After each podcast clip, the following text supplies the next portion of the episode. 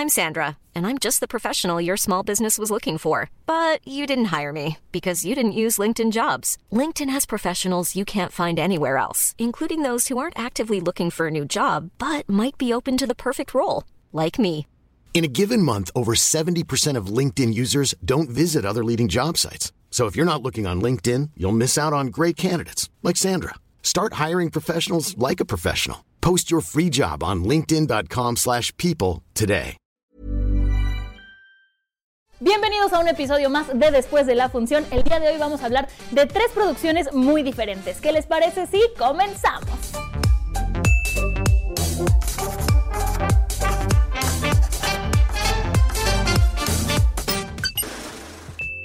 You're like the center of your people's universe, right? Indeed.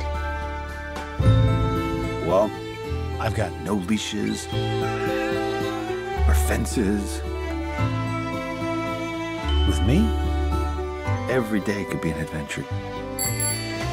La primera película de la que vamos a hablar es La Dama y el Vagabundo, esta nueva versión que hizo Disney para Disney Plus, que es live action. Fíjate, Oscar, que a mí me preocupaba un poquito que no me fuera a gustar porque no soy la más fanática de las películas live action y me preocupaba que los animales, los perritos moviendo la boca me fueran a sacar un poco, pues un poco de onda. Sin embargo, no fue así. Me llevé una grata sorpresa. Es una película que disfruté mucho. La historia es una de las historias románticas más famosas de Disney y eso se mantiene, creo que mantiene la esencia.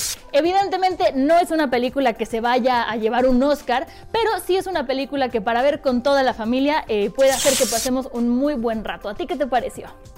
Mira, mi querida Monza, aquí la ganancia inmediata creo es que es protagonizada por caninos y yo amo los perros. Eh, recuerdo que la película animada era una de mis consentidas cuando era niño, sobre todo la secuencia esa del espagueti, me daba muchísima risa. Pero eh, sigo sin entender la necedad de los ejecutivos de Disney de seguir haciendo estos live actions cuando están las películas clásicas animadas.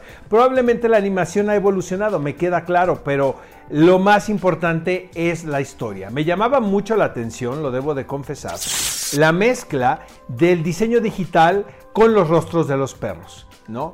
Creo que está muy bien logrado. Sin embargo, era mucho más importante tener un libreto sólido, por mucho me quedo con la versión de 1955, aunque debo de confesar también que me imagino que los niños que no conocen esta historia pues se van a ver seducidos por este relato. Estoy totalmente de acuerdo contigo. Yo también me quedo con la versión original, sobre todo porque en las canciones, los gatitos y a meses, yo quería cantar y me cambiaron las canciones y ahí sí dije, eh, qué chafa. Pero para los que no conocen la anécdota, las nuevas generaciones que están creciendo con este tipo de películas ya en live action, creo que es una gran opción.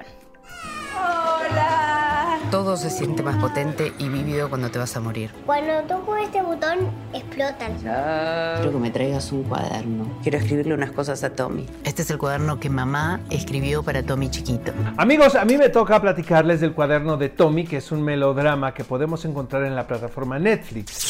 Es dirigido por el argentino Carlos Sorin y a su vez está basado en un bestseller titulado El cuaderno de Nippur, el cual tengo entendido rompió récords de ventas. Básicamente, la historia, amigos, va de una madre quien se enfrenta a un dilema. La verdad, me cuesta mucho trabajo ponerme en ese lugar porque le tiene que decir a su hijo de dos años que padece una enfermedad terminal. Pero sobre todo, Monse, encontrar la manera para que su hijo la recuerde con el paso del tiempo. Esta producción es estelarizada por Valeria Bertuccelli, quien a mi gusto es una de las mejores intérpretes trabajando en Latinoamérica. La vimos en Un novio para mi mujer haciendo comedia, lo que me da la impresión que puede hacer prácticamente todo. Lo más interesante de esta película es que nunca raya en lo cursi está ahora sí que en la línea justa y aquí el director demuestra su oficio apoyándose en un elenco que dan vida a los personajes de una manera muy sobria. Jamás se, se, apela a la autocompasión y lo celebramos esto aquí en Después de la Función. Sin duda alguna, mis secuencias favoritas, Monse, son las despedidas, pero no, no la del esposo y la del hijo, que todo el mundo podría parecer que son esas, sino la del mejor amigo y la de la hermana. Me parecieron muy conmovedoras. A, a mí me pareció una película durísima, Oscar. Tienes toda la razón. Está muy bien escrita, muy bien dirigida, muy bien actuada. No cae en el melodrama, se queda como justo en la línea de contarnos la anécdota sin ser superficial. Es una película muy profunda, con mucho, mucha sabiduría y me gusta mucho cómo utilizan también el recurso de cuando ella empieza a, platicar en Twitter lo que está viviendo. Me parece muy interesante. Sin embargo, no sé si es la película que yo querría ver en estas épocas que estamos todos cansados, encerrados, en pandemiados y con Navidad cerca, pero sí es una gran película que todos deben de ver porque está perfectamente bien hecha. Sin duda alguna, amigos, es una de mis producciones consentidas que se ha subido a la plataforma Netflix en lo que va del año.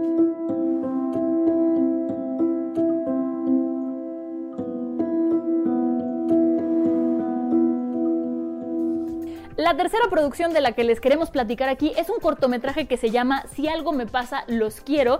Yo creo, Oscar, que a veces la gente no, no le da la importancia a los cortometrajes que deberían tener o piensan que como son muy pequeños no pueden transmitir una historia y yo creo que es todo lo contrario. Hay cortometrajes en los que hay muchísima sabiduría y en este en especial a mí me gustó muchísimo la ilustración que tiene, cómo narra la historia. No tiene ni un solo diálogo, todo lo tienes que ir construyendo tú en la cabeza y toca un tema muy sensible y muy duro, a lo mejor no tanto aquí en México, sino en Estados Unidos. Sin embargo, creo que es un cortometraje que hay que ver. No se los quiero spoilear, pero está perfectamente bien hecho. Se volvió uno de mis favoritos, Oscar. No sé tú qué opines. Aquí en Después de la Función celebramos el esfuerzo de Netflix de subir este tipo de producciones a su plataforma, eh, porque aborda un tema muy importante, muy urgente, muy difícil de una manera muy artística y muy bella. Definitivamente me gustó muchísimo este cortometraje, véalo. Yo le voy a dar al cuaderno de Tommy cinco palomitas porque me parece muy complicado que un melodrama no sea manipulador considerando el tema que se aborda. Aquí felicitamos al director Carlos Sorín y al resto del reparto. Yo a La Dama y el Vagabundo le voy a dar cuatro palomitas porque es una gran película, me parece que es una producción para toda la familia. Sin embargo, le voy a dar tres jitomatazos por las canciones. También tienen que pensar en los que nos gustan las películas originales y que queremos cantar. Amigos, ¿qué les parecieron las recomendaciones de este fin de semana aquí en Después de la Función?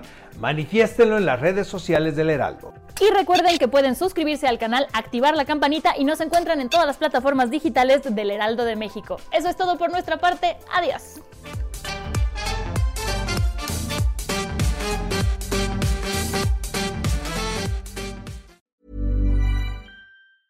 Even when we're on a budget, we still deserve nice things. Quince is a place to scoop up stunning high-end goods for 50 to 80% less than similar brands. They have buttery soft cashmere sweaters starting at $50, luxurious Italian leather bags, and so much more. Plus, Quince only works with factories that use safe, ethical, and responsible manufacturing. Get the high-end goods you'll love without the high price tag with Quince. Go to quince.com/style for free shipping and 365-day returns.